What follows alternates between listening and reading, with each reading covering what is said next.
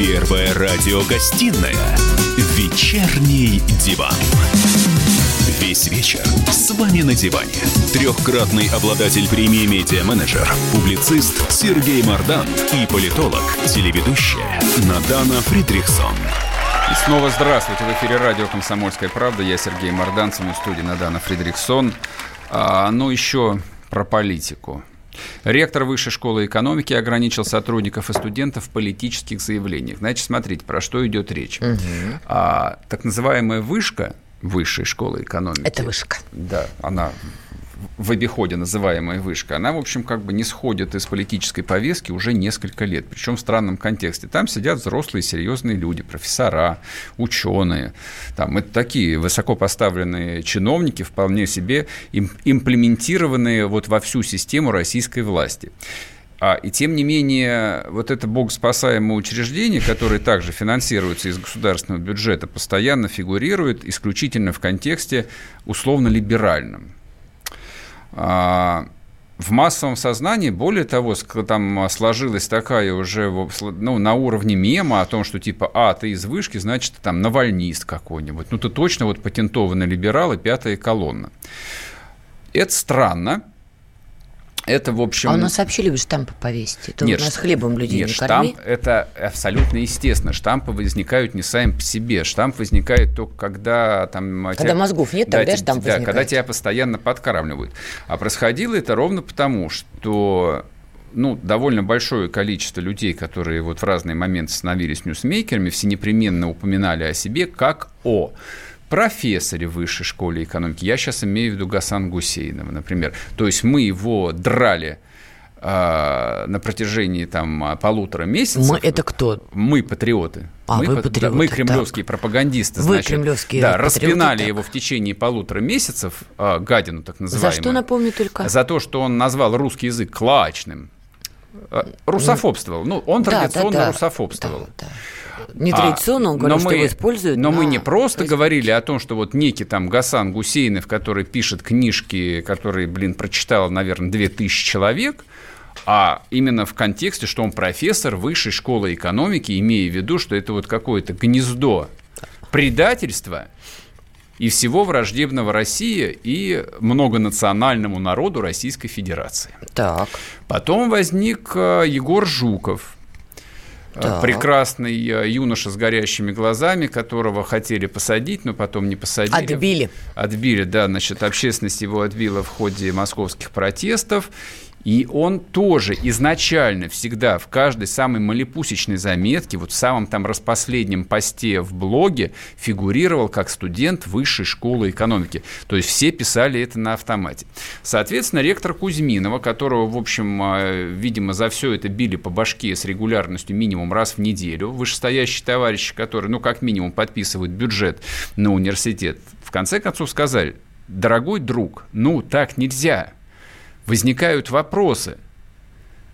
Кому вы даете деньги, кому вы даете там, а, там, я не помню, бюджет там 10 миллиардов или 20 миллиардов рублей организации, которые, в общем, производят э, неблагонадежные элементы. Угу. И, наконец, Вышка разродилась специальным заявлением, довольно простым содержательно о том, что политические заявления от имени вуза теперь делать запрещено. То есть, если вы подписываете какое-нибудь письмо в защиту котов или а, арктических э, пингвинов, вы его подписываете просто как преподаватель без продолжения, как студент. Может, это, кстати, разумно. Или как частное лицо. Потому что Здесь, здесь все очень просто. Еще на, в момент образования Высшей школы экономики в уставе этого учебного заведения было прописано понятие Политический а, политического нейтралитет. нейтралитета. Но вопрос, это хорошо или это плохо? А вот давай зададим этот вопрос. С нами на связи Андрей Орлов, директор по связям с общественностью Высшей школы экономики.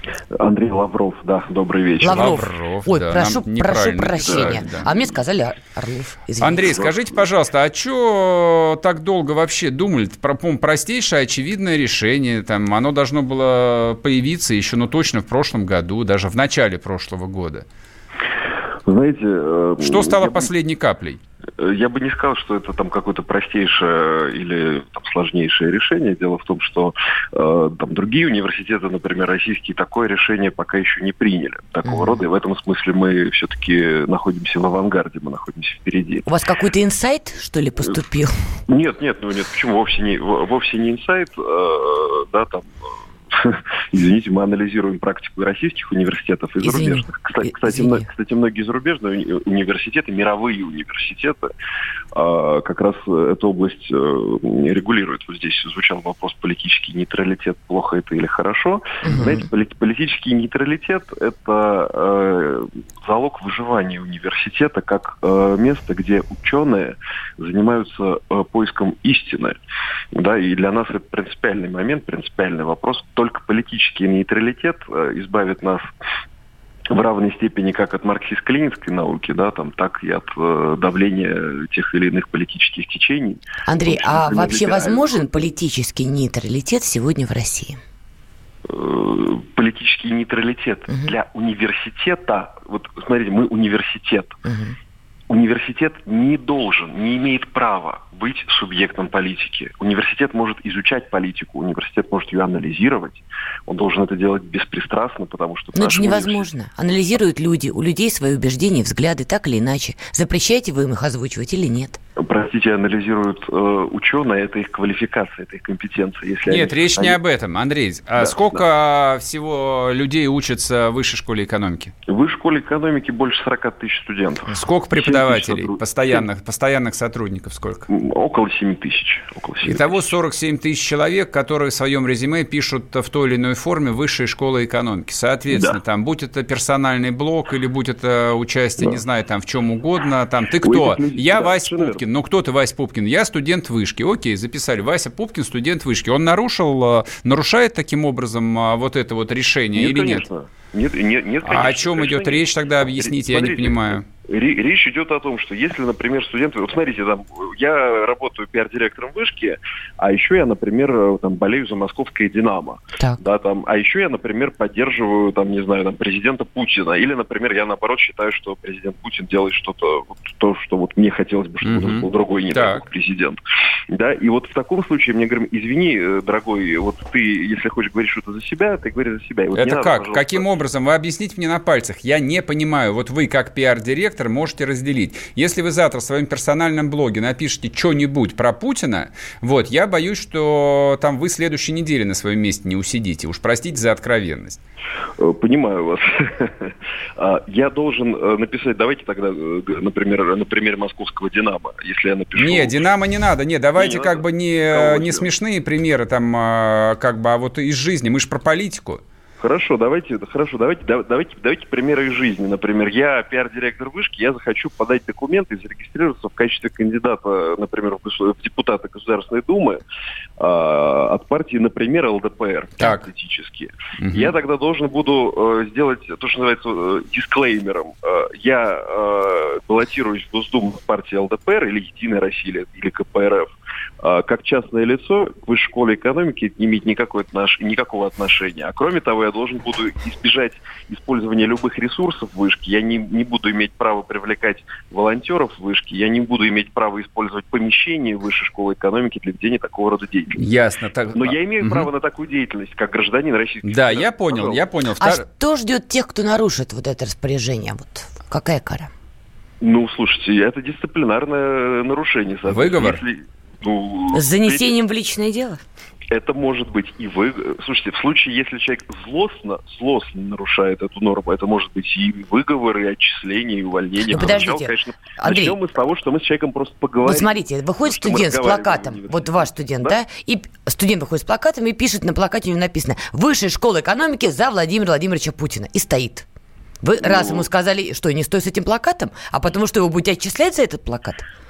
Мы, э, если этот студент является студентом высшей да. школы экономики, то мы попросим его этого не делать. Если он откажется от этого, то дальше мы его, мы там, ну, проработаем вопрос дисциплинарного взыскания, вплоть до отчисления. Ясно, если, ясно. Если студент ясно. грубо нарушает, не знаю, там, ходит по нашему атриуму и демонстративно курит, мы его тоже отчислим. Ну, плакаться мы за Владимира Владимировича Путина и курить, это, согласитесь, Ясно. немножко разные вещи. Спасибо большое. А, а Андрей. Неважно за кого, неважно за кого. И- Иде- Понятно, идея понятно. ясна. Спасибо. В эфире был Андрей, Лавр- э, Андрей Лавров, директор по связям с общественностью Высшей школы экономики. А, ну, идея понятна, как бы твои подколки, да, если я выйду с плакатом «Я за Путина», это- Это не подколк, точки- Сереж, с я точки- на полном серьезе.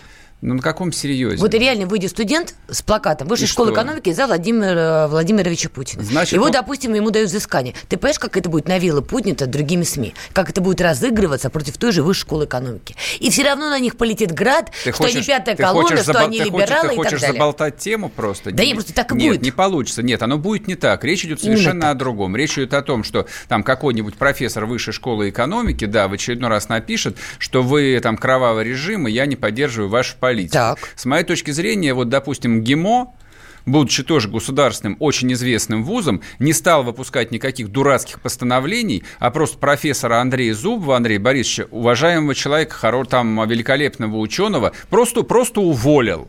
Так. Потому что профессор государственного вуза, который фактически является там неотъемлемой частью Министерства иностранных дел, одного из столпов режима, я извиняюсь, такой профессор не может преподавать МГИМО, имея такие взгляды. Еще славяне уволили. Легче стало им ГИМО Нет, от его этого? тоже Нет, уволили. не, не легче. Вернемся после летит перерыва. Пишите ваши злобные комментарии. Я придумал такой сюжетный ход. Давайте я скажу некую чудовищную вещь. Это будет неудивительно. Скопление мигрантов – это не прогрессивная тема, не техническая, а стереотипная. Среди впечатлений моей юности через запятую идут трипы кислотные, наркотические, и благодать в церкви на праздник Троицы. Олег, а вас случайно в Лондоне не завербовали там на какую-то лондонскую разведку? Программа «Кашин-Голованов. Отдельная тема». По будням в 9 вечера по Москве.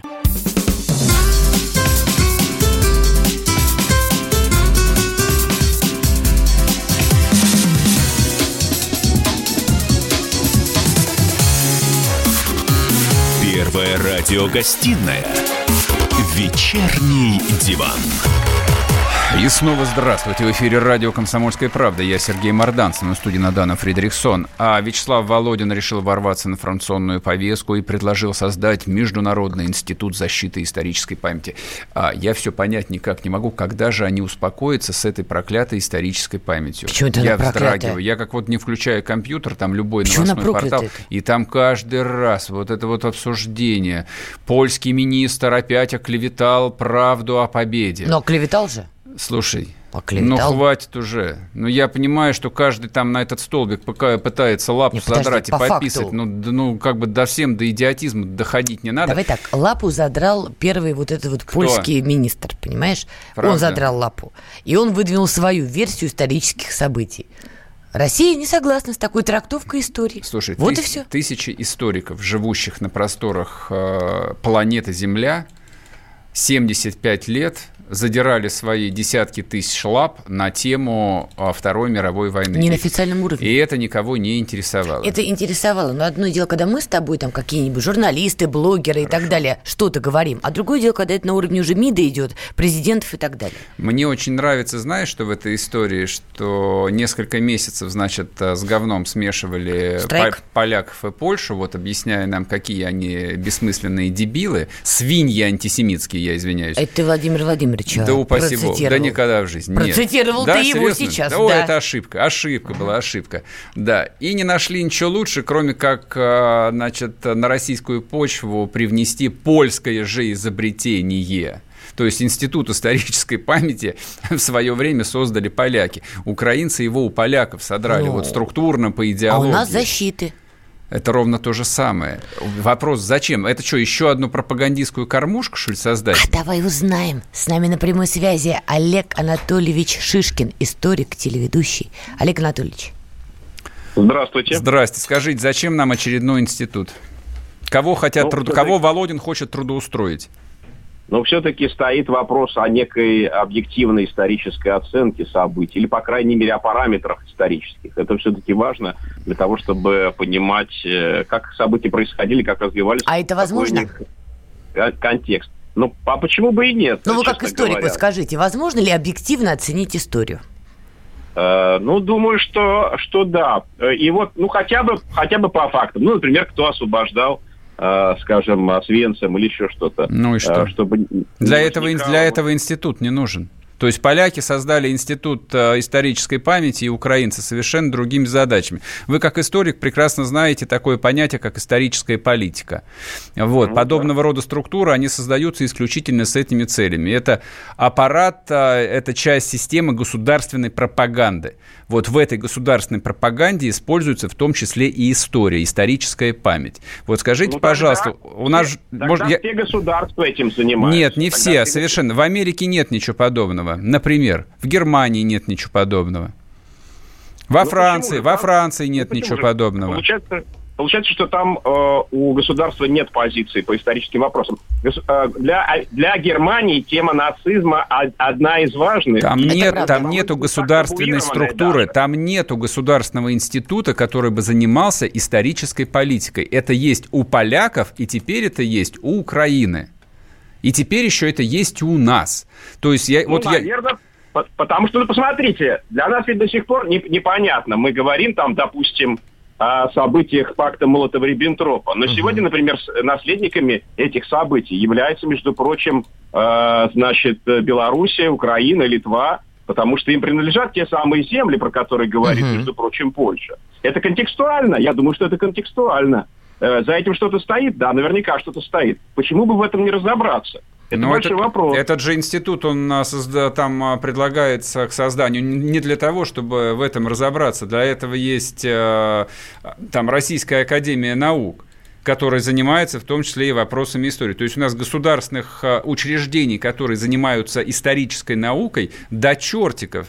Там тысячи и десятки тысяч людей работают и получают зарплату. Зачем еще одна? Причем, как бы понятно... Тем не менее, но, тем не менее, знаете, когда существует все-таки такая как бы академическая наука, которая, в общем-то, не склонна к полемике, не склонна к полемике, и, в общем-то, редко появляется и на экране, и вообще, так сказать, где-то находится в другом месте. Она заинтересована в том, чтобы писать свои труды, сочинения, кстати, свои, свою историческую бухгалтерию при этом, mm-hmm. между прочим. А у нас очень много историков с марксистско-ленинской Э, осталось вот такой вот, э, что называется, подкладкой. Да и откуда их осталось? Они, помер, они померли давно уже. Да Где эти померли. историки с марксистско-ленинской ну, ну, подкладкой? Им по 70 лет, их давно уже на пенсию отправили. И тем не менее существует э, такая тенденция. Вы посмотрите, как пишутся исторические работы. Вы, вы увидите там много чего неясного том, что даже вам будет неясно, потому что разобраться в этих работах очень сложно. Алекс, Они скажите, пожалуйста. Не для людей, а для научной общественности, знаете. Скажите, пожалуйста, вот, вот как и историк, и как телеведущий, вот на ваш взгляд, как сегодня Россия должна защищать эту самую историческую память? И главное, как мы до сегодняшнего дня справляемся? Вот ваша оценка. Мы правильно ну, действуем? Мы, все-таки мы должны э, как-то удобоваримо говорить об истории, чтобы она у нас была все-таки понятной какой-то наукой, ясной, чтобы у нас были ясные предпочтения наши. Да, да, наверное, у нас есть тенденциозность, потому что мы все-таки смотрим с, на эту позицию с нашей собственной э, колокольни. Она у нас есть, это колокольня Ивана Великого. И, наверное, это правильно, потому что, как говорил Покровский, история это на история политика, опрокинутая в прошлое. Угу. Ну что ж поделаешь, эти вопросы очень остры значит, э, и у нас, наверное, должен быть такой институт. Я не вижу тут большой проблемы. Потому что э, этот институт, конечно, это некая политическая трибуна. Угу. И она может делать свои высказывания. Конечно. Вы считаете, у нас э, истории нехватка в информационном поле? Нужно, чтобы еще один источник э, высказываний появился?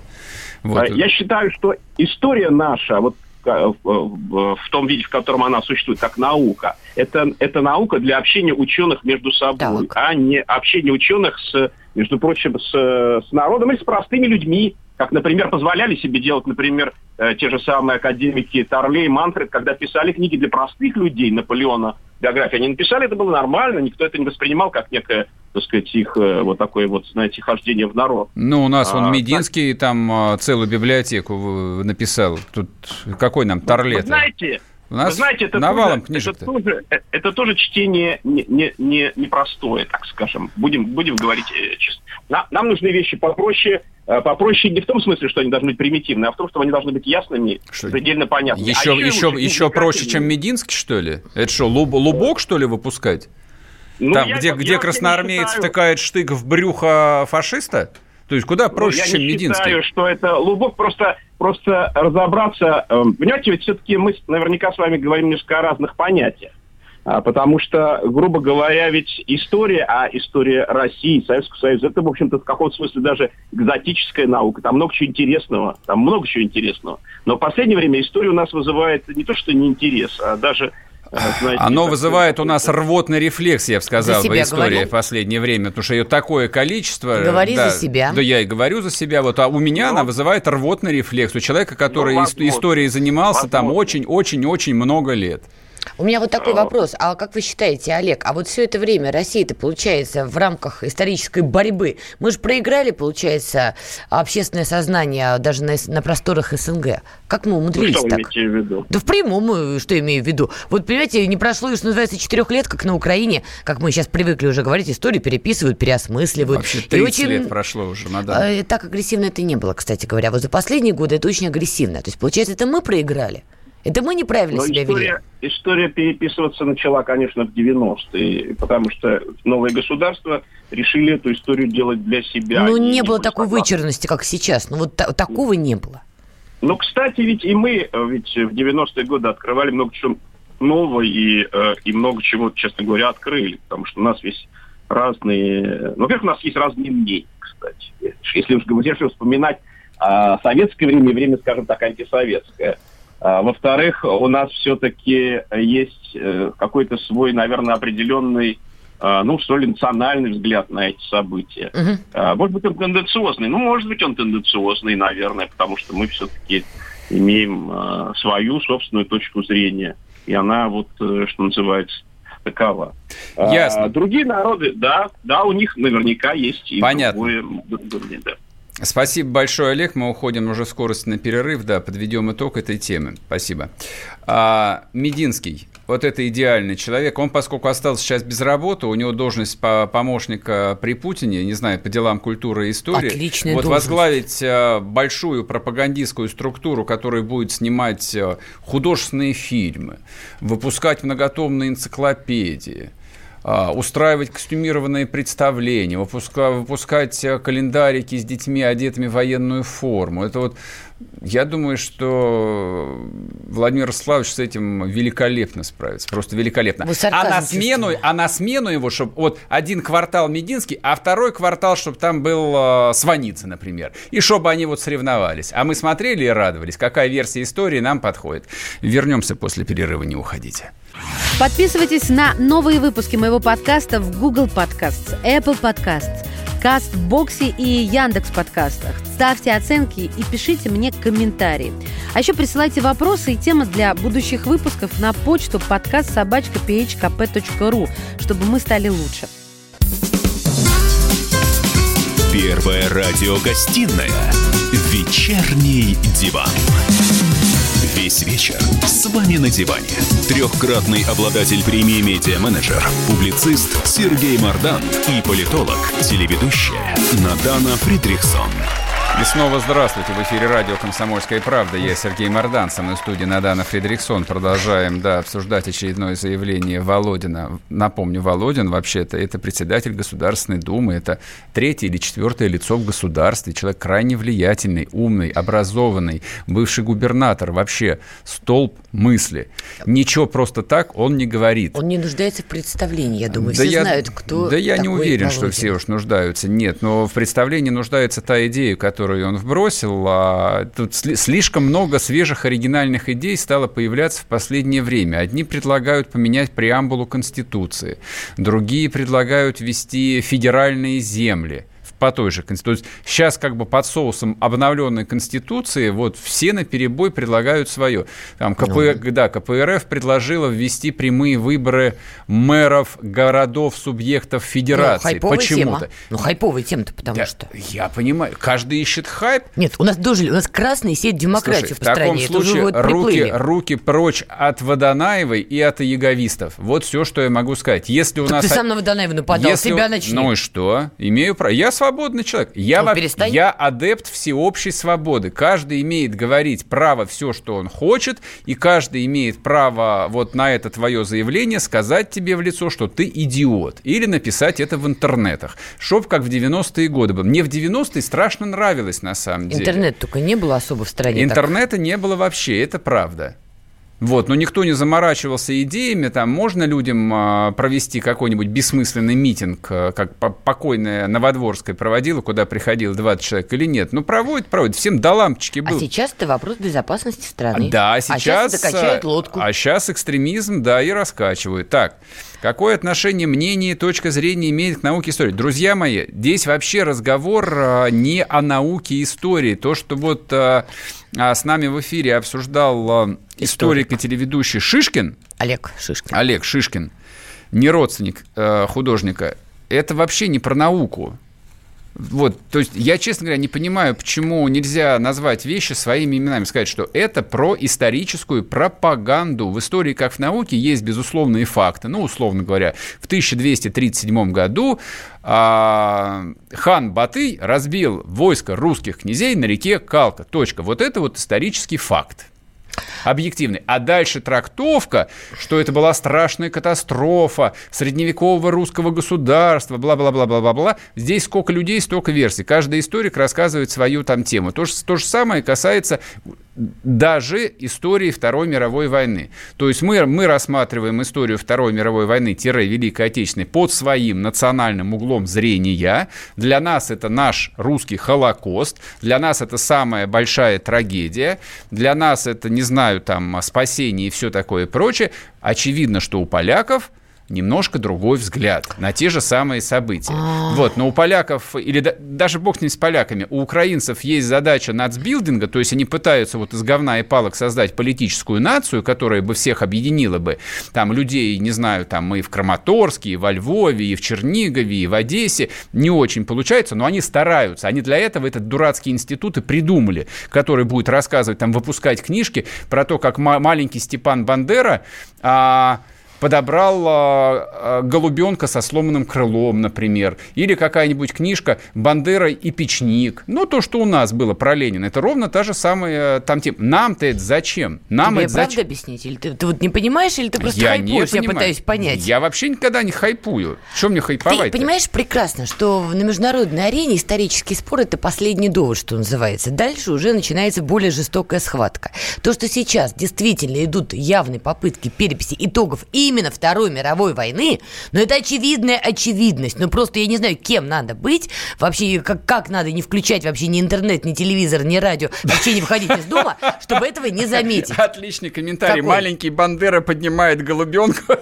выращивает его, и на нем летает и убивает злобных коммунистов лазерными лучами из глаз. А вот это прекрасно, кстати. Вот это прекрасно. Вот для чего нужен Институт национальной памяти. Нет, Только... Институт национальной памяти – это продолжение сейчас сейчас. Чего? Внешней политики Какой? России. Ну, то есть ты дашь мне договорить, я Да нет скажу. никакой внешней политики России. Где внешняя политика России? Что, наша внешняя политика в Польше, что ли? Или в Сирии?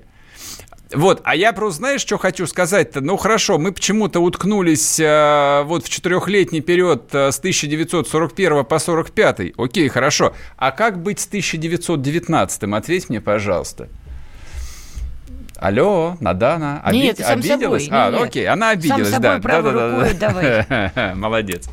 Вот. Институт исторической памяти будет вынужден отвечать на массу очень неудобных вопросов, которые действительно раскалывают российское общество. Не отвечает а, вот мифическим злопыхателям и врагам из-за кордона, полякам проклятым и а, Украино-фашистам. В России же придется как бы вот а, разруливать между условными белыми и условными красными. А почему до сих пор не стоит памятник барону Врангелю в русском Крыму? А почему центральная площадь Иркутска не названа именем адмирала Колчака, например? А как быть с генералом Красновым, повешенным Красной Армией в 1945-м? Да много с кем. То есть в русской истории такое количество спорных фигур исторических. Угу. То есть, Еще э... раз тебе говорю, этот институт нацелен на внешнюю политику. Продолжай, продолжай. Так. Ты можешь сколько угодно продолжай пропеть а, про памятники тут, внутри подожди, России. А Еще тут, раз тебе повторяю. Туда будут брать Это внешняя со... политика. То, только со знанием иностранных языков на работу Нет, будут туда брать? будут брать стратегов, которые будут заниматься тем, что при перекройке мироустройства по итогам Второй мировой войны будут работать более активно, чтобы при этой перекройке Россия не потеряла свои интересы. Вот и все. Может... Это чисто внешняя история. Хорошо. На внутренние так. конфликты она не спроецируется никаким образом. И потом, какие, о каких внутренних исторических конфликтах ты говоришь, если у нас коммунисты ходят на крещения и на религиозные праздники. У нас в этом смысле все давно уже перемешалось в единую мешанину. У нас вот Андрей Афанасьев сидел, который честно признал, что сначала он был на красных идеях, потом он стал на белых идеях. Сейчас я не знаю уже на каких он идеях, но на каких-то он точно остается. У нас у всех в голове все перемешано. Ничего вот этого жесткого водораздела белые и красные его уже давно нет. Есть. Есть деятели, которые все это замусолили. Потому что когда на крестный ход идут коммунисты, Потому что тут все, точка, абзац. Деятели пока что замусолили победу 1945 года. Вот ее бедную замусолили по самой не могу, что аж а, даже нормальные люди уже шарахаются от этой темы. Ну, кто шарахается из нормальных да людей? все, ну, да кто? потому что да нет сил уже, уже вот реально нет сил. То есть как можно самое святое до такой степени испохабить. Вот ты вот чем это... занимаешься 9 мая? Вот расскажи на своем примере. Ты лично 9 мая делаешь 9 что? мая я смотрю парад. Вот, ты смотришь парад. И так. выключаю телевизор. А дальше ты что делаешь? Все, точка. Что, ты пьешь, ты уезжаешь, ты идешь на улицу, что дальше Нет, делаешь? все, больше ничего не делаю. Поздравляю родителей. Ну, то есть ты как ты отмечаешь этот праздник? Ты нормальный, адекватный человек временами. Хотя, по версии Георга Мирзаяна, это не так. Но окей, ты иногда нормальный человек. И ты его отмечаешь по-своему. Ты смотришь Нет. парад, который для тебя и делают, понимаешь? Послушай, ты я, звонишь родителям. Я человек последнего советского поколения. Почему последнего? Потому извините. что последнего. Потому что все, кто, допустим, младше там, меня на 10 лет, это уже первое постсоветское поколение, по большому счету. А ты какого года рождения? Я 69-го года Ой-ё. рождения. Вот ты не советский человек, поэтому там, думал, ты моложе. там тебя с этим не связывает абсолютно ничего. Ну как не связывает? Минуточку, Слушай, связывает. здесь логика очень простая, здесь логика поколенческая. Вот а мои деды, то есть я их помню еще живыми, вот они ветераны были. Вот так. мои дети уже их не застали живыми. Для них уже там победа 45 -го года это не более чем строка в книжке. Эмоциональной связи нет. Если нету личной, личного эмоционального опыта, но моего поколения То есть. есть степень вовлеченности падает на два порядка. Согласна, это но я е- про это, это помню. Это, это естественно, нет, это естественный процесс, это нормально. Я просто говорю о том, а, то, что идеологи за последние там 10-15 лет не придумали никакого другого кейса, кроме победы, для того, чтобы, в общем, как-то там цементировать политическую нацию, это вопрос именно к идеологам, вот к таким, как Володин. Простите, он глава Государственной Думы. Они что, за 10 лет ничего больше не могли родить, что ли? Твои предложения. Посоветуй людям. Сначала меня нужно выбрать депутатом, Подожди, потом председателем Государственной посоветуй. Думы, и потом я посоветую. Я бесплатно никому Это вы не уже советую. торгуетесь от цены, не, Сергей. Не, не, не. А вы просто для страны, от души Нет, посоветуйте. Нет, Бог подаст. Бог подаст. Я ну, по понятно. пятницам не подаю. Ну, понятно. Сергей Мордан опять просится на работу к Володину. Да, не, не, к, нет, вместо, вместо Володина, к Володину. Нет, я на работу только к Путину готов. К Волод... Меня он пишет, что я кремлевский пропагандист. Какой Володин? Я в Госдуму не пошел бы работать. Мне либо в ЧК, либо в Кремль. Не, ну, правда, у тебя есть другая идея какая-то? Жутки шутками, ну серьезно. Конечно. Поделись, намекни. А что намекать, как бы... Мы русские, с нами Бог. И? Все, точка, вот и? русская и? идея. Да, да не о чем говорить. Нет, ну, Просто это, игну... это же фундамент должен игнорить, быть. Игнорить весь мир. Как бы там Россия, там есть величайшая ценность. Интересы России есть ключевая ценность. Интересы граждан Российской Федерации, интересы русских и... А, народов исторических, живущих в России, Во. есть ключевая ценность. Так эти Лю... интересы связаны с итогами Второй мировой войны и тем переделом мира, который Вообще был. про историю забыли. Хватит как? глядеть назад, нужно глядеть в будущее. Меня интересует то, что будет через 75 Но лет, а не вещи. то, что было 75 лет назад. Меня интересует то, что будет через 10 лет, через 20 лет. Хватит меня кормить историями, которым 80 лет. Мне, даже мне это не интересно. А 20-летним это вообще не интересно. Вернемся после перерыва, не уходите. Политика. Владимир Путин приехал в Японию на саммит большой... Экономика. Покупательная способность тех денег, которые вы... Аналитика. Что происходит правильно, а что происходит Технологии. В последнее время все чаще говорят о мошенничестве с электронными подписями. Музыка. Всем привет! Вы слушаете «Мир музыки». Радио «Комсомольская правда». Слушает вся страна.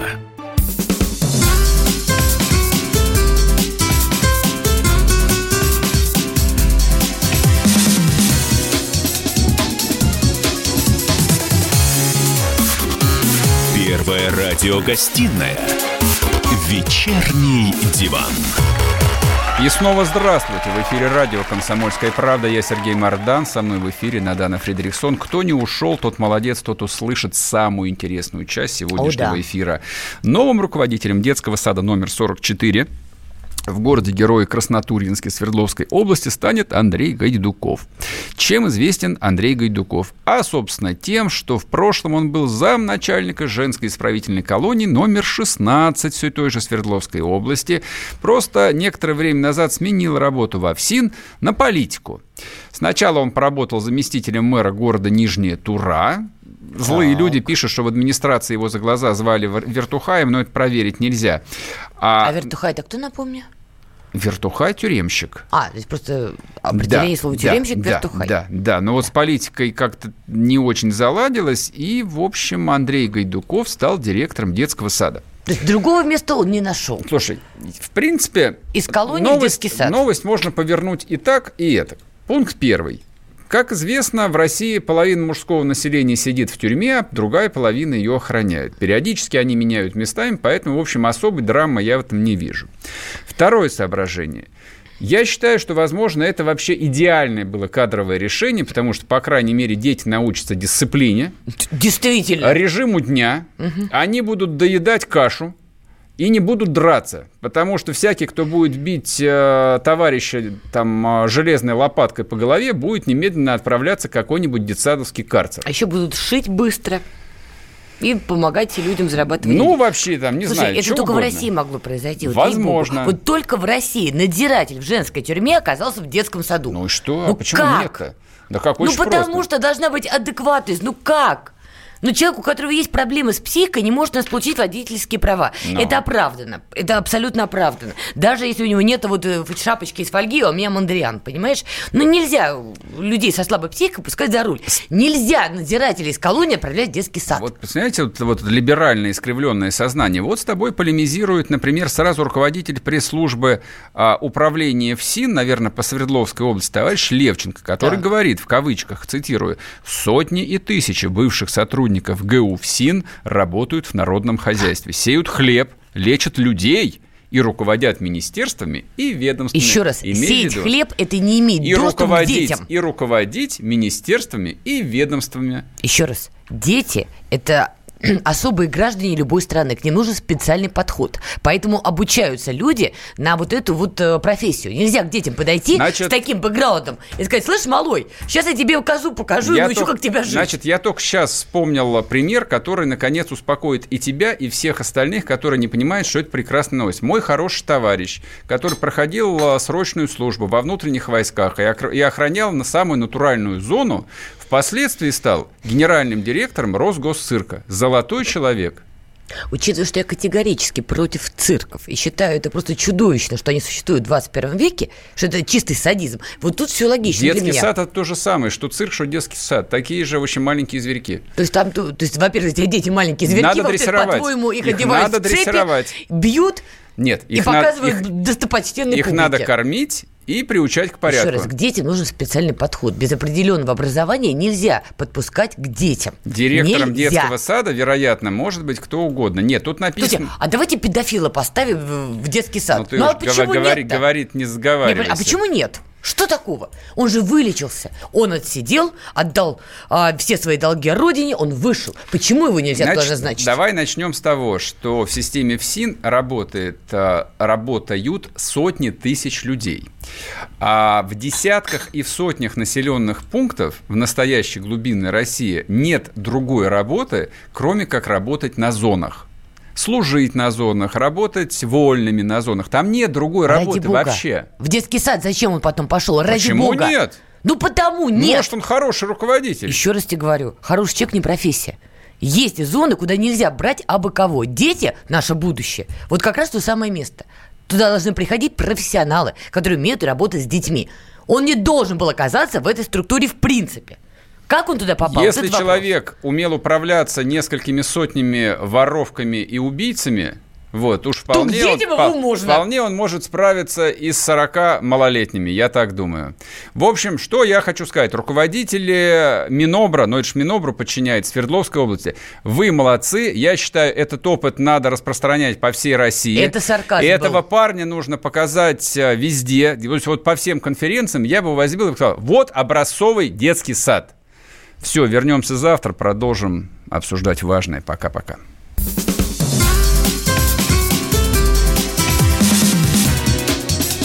Первая радиогостинная «Вечерний диван». Всем привет, меня зовут Мария Баченина, и я автор подкаста «Здоровый разговор».